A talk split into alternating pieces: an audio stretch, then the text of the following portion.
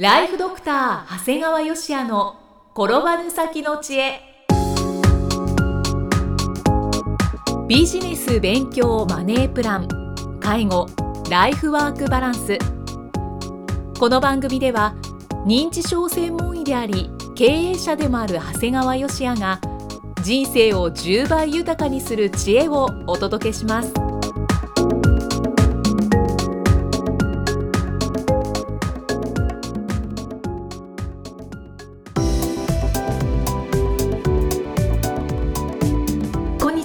生きみえです。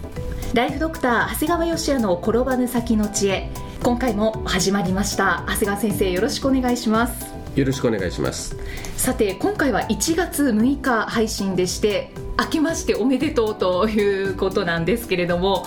長谷川先生今年もどうぞよろしくお願いいたします。明けましておめでとうございます。今年もよろしくお願いいたします。実は、えー今年から6年目にこのポッドキャスト入りますすごいね。小学校入学してたら6年生になったってことだもんね。本当ですね。でもあっという間だったような気がしますね、はい。で累計で1100万ダウンロード突破しております。皆さんありがとうございます。まあ、最初の頃はね本当にダウンロード数も少ない時があってそこからするとすごいね。はい最初はもう本当にこう地道にというかはい。やっていたんですけれども、もう最近は40万ダウンロード、えー突破しているといった状態で、えー累計で1100万ダウンロードでございます。これからも皆さんよろしくお願いいたします。お願いします。さあでは長谷川先生、えー今年1回目の配信のお話はどんなお話でしょうか？まあ題名としてはメモを復習して知恵にしようということですね。はいあの年間ね50回ほどセミナーや講演をさせていただいてるんですがはい。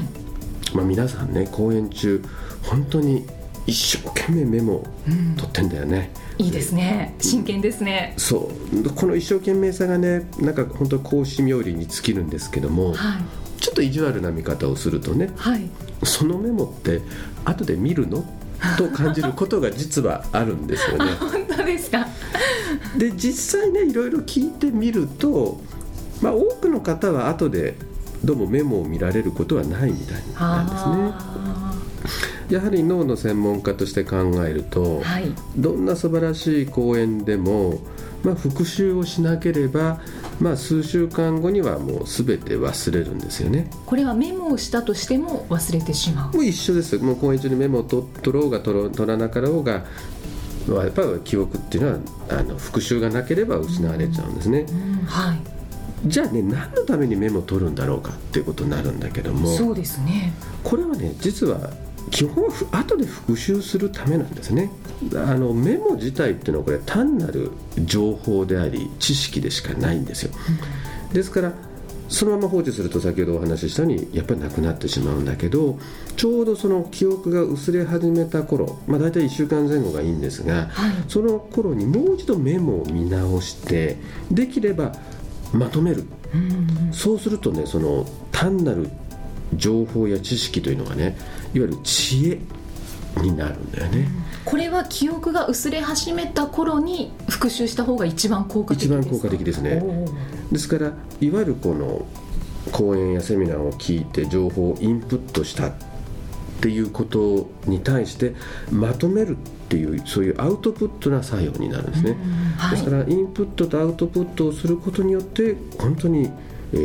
ー情報知識が知恵になるんだよね、うん。自分のものになるですから逆に言うとメモを取るときには復習を前提にした方がいいんですよ。うんはい。まあ後で復習するときにどれだけ、えー簡単にさらに時間をかけずにできるかということで。で、まあ、私自身は最近はもうエヴァノートを使ってますね、もうですから講演なんかでももう iPad でメモ代わりにもうエヴァノートに入力をします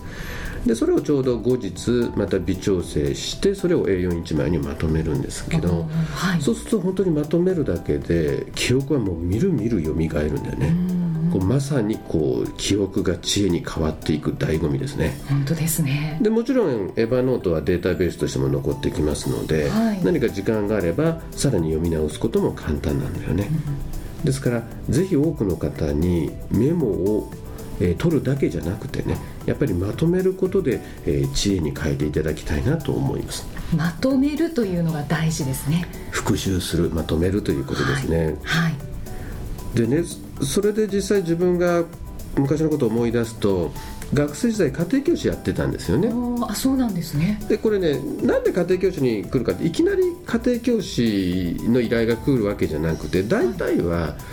うちの子塾に行っても成績が伸びませんよということで依頼があるわけですね、まあ、親としては塾に行っても成績が伸びない。だからもうこれはもう思い切ってもっとお金を出して家庭教師雇えばいいんじゃないかっていうことなんですよね、はい、で実際ねそのその前に行ってた塾のテキストなんか見せてもらうとね結構素晴らしいんですよ。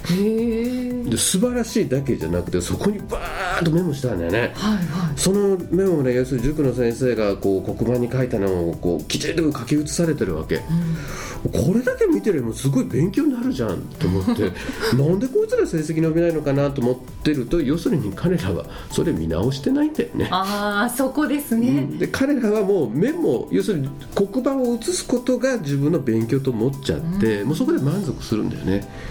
だもったいないよね。うんもったいないですね。これ復習しないもんだからもう素晴らしい授業を受け素晴らしいメモを取ってるんだけど復習しないもんだから全部忘れちゃう、ね、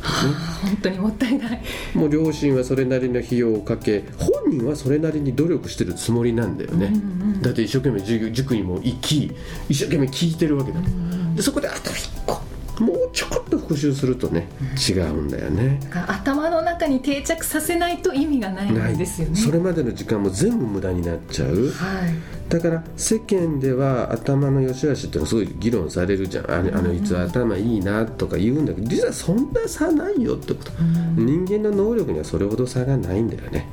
もうただ復習するということが習慣化しているかしていないか。それによって結果が大きく異なるということなんですよね、はい、だから実際経営者の中なんかでもねぜひ先生の話が聞きたいって言って来られる方が結構おられる、うん、でまあ時間取って話するんだけど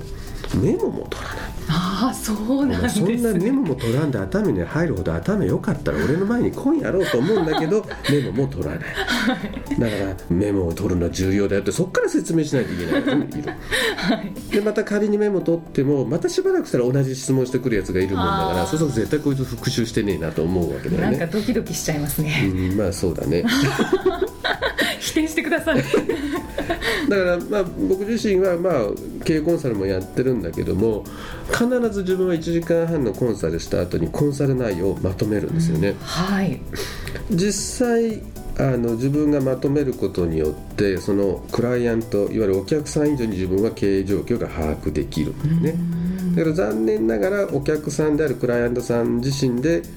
僕のコンサル内容をまとめられる方ってのはほとんどいないんですよね。だから自分は人の会社のことでありながらどんどんどんどん復習もしてやっていくんだけどどんどん理解が深まっていくんだけど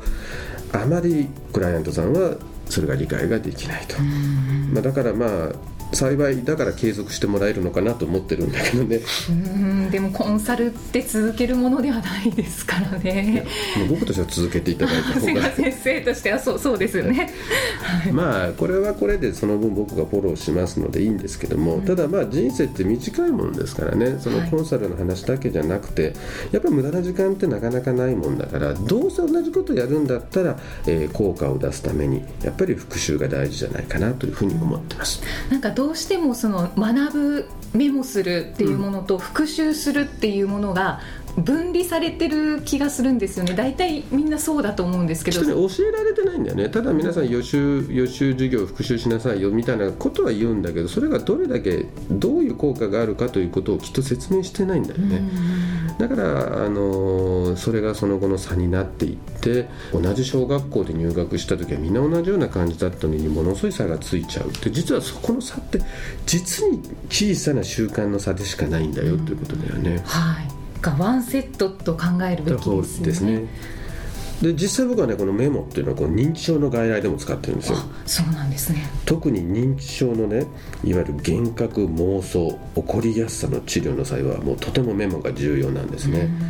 でこういったこう幻覚や妄想や怒りっぽさっていうのは周辺症状って呼んで大体12週間の間隔で薬を調整するんですよ、はい、だから要するに薬出して1ヶ月後じゃなくて薬出して1週間後というような治療をするんですね。でもう本当にこの周辺症状がコントロールできるかできないかっていうのはもう家で生活できるかできないかにつながるもんですからとても重要なんですだけどね例えば外来に入って家族として外来に入った時にお医者さんが一言「どうですか症状は?」って一瞬パッと聞くわけですよね、うん、それに対して瞬間的に答えるなんてことはまずできないわけですよね、すごく考えてしまいますね。ねだからその場合例えば治療効果の判定にはこう全体の頻度がすごく大事なんだよね、はい、だから例えば2週間のうちにこの困った幻覚妄想っていったものが何回あったのかっていうことになるんです。でこれねメモ取らないとどういうことが起こるかっていうと例えば2週間のうちにほとんど大丈夫だったのに昨日の夜大変だったっていうとすごく強く訴えるわけです、うん、大変でしたっていうわけ。でもおおむね良かったわけだよね、はいはい、だから逆に言うと本当は大変だったのに昨日の夜落ち着いてたら落ち着いてるって言ったりしてだからここを防ぐためにメモを取ってもらう。ね、でもメモって言ってもまあ本当にもう文章にするのが大変な人にはもうカレンダーで丸×三角だけにしてもらったりするわけです、はい、そうするとあの周辺症状が強く出てなければ丸。強く出てたら×普通どっちかとも言えなかった三角みたいな形で,、でこのメモの効果は絶大なんだよね。いや本当にこれだけでも分かりやすいですよね、うん、もう本当にカレンダー見るだけで治療効果が一目瞭然ですしさらにもう今後薬を増やすのか維持するのか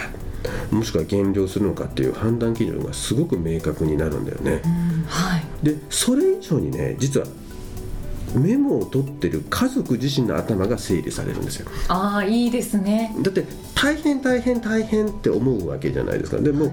大変大変大変と思いながらも丸つけていくとあれ結構最近丸が増えてきたなと思った。ら、うん、ああ良くなってきたんだと思うし。だからそうすることによって僕らがいろいろ言葉をかけるよりもご自身自身で、えー、理解をしていくということなんですよね。うん、はい、ですからまあこんな形でまあ、うちの場合は大体周辺症状の8割ぐらいはコントロールができていますので。高い割合ですね。そうですね、まあ、これはイコールずっと生活在宅で生活をすることができるということを意味しますので、はい、あのやはりメモの効果っていうのは絶大なんですよね。今回メモについていろいろとお話しいただいたんですけど、まあ、本当にメモって誰でも取ることあると思いますし、まあ、たかがメモ、うんうん、されどメモで、本当にそのメモの情報知識を復習することで、うん、え次のステップへの一番の近道になるんじゃないかと思います。特にまあ年度初めでね年の初めで、まあ、この1年習慣化していってもらうといいかと思います。はいでは最後に長谷川先生のもう一つの番組ご紹介させていただきます。タイトルは診療より簡単ドクターによるドクターのための正しい医療経営の勧めで医療法人ブレイングループが実践し構築した医療経営の方法を余すことなくお伝えしている番組です。えー、この番組また今年も引き続きお試しもしていただきたいですし購読をされている方は、まあ、引き続きこうお聞きいただいて参考にしていただければと思いますね。そうですねあの、まあ、ちょうど年の初めですので、まあ、もし今年からっていう方がおられてもいいかと思いますし、うん、あのバックナンバーが結構揃ってきたわけですよね。うん、そうですねでなんか最近の傾向としては新しく聞いて当然最初の2か月間は無料でダウンロードできるんですけどそれと同時に前の5回分全部買いますとかね、うん、そういう方もおられますので、まあ、これも少しずつストックが溜まっていったらですねやはりあの1本だけ聞くんではなくてまとめて聞くことで、まあ、知識を知恵にしていただければいいなと思います。はい。復習もよろしくお願いいたします、まあ、この場合は復習がちゃんと PDF でついてくるっていうのもいいと思うんですね。そうなんですよ。実はその辺も今日の話じゃないんですけど考えたんですね。要するに聞くだけであ聞いて分かったような気がした時に PDF がちゃんとついてくる。結構これ PDF 作るのに手間暇かけてるんだよね。そうなんです。だからそれだけで本になるんじゃないかというような内容ですので、はい、まあ、聞いてさらにその後復習用の PDF がついてくるということになります、うん、そして3回目はまた聞きながらその PDF を見てということをしていただければと思います。ご入会された方に毎月20日にダウンロード形式の音声ファイルと配信内容をまとめたテキストをお届け。そして CD と冊子にして郵送でもお届けします定期購読料は税込み1万円なんですが今なら最初の2ヶ月間は無料でご利用いただけます。無料お試し版の音声ファイルテキストもございますのでぜひご利用ください。詳しくは医師・歯科医師向け経営プロデュースのホームページまたは iTunes ストアでも PDF で番組内容をご紹介していますのでご確認ください。長谷川先生今回もありがとうございました。ありがとうございました。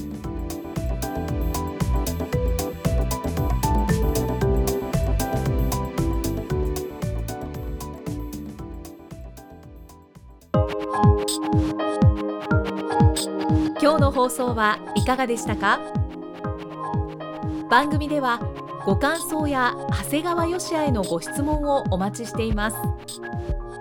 番組と連動したウェブサイトにあるホームからお申し込みください。URL は http コロンスラッシュスラッシュ brain-gr.com スラッシュ podcast スラッシュ http コロンスラッシュスラッシュブレイン -gr.com スラッシュポッドキャストスラッシュですそれではまたお耳にかかりましょう。この番組は提供ライフドクター長谷川芳也。プロデュースキクタスナレーションは生きみえによりお送りいたしました。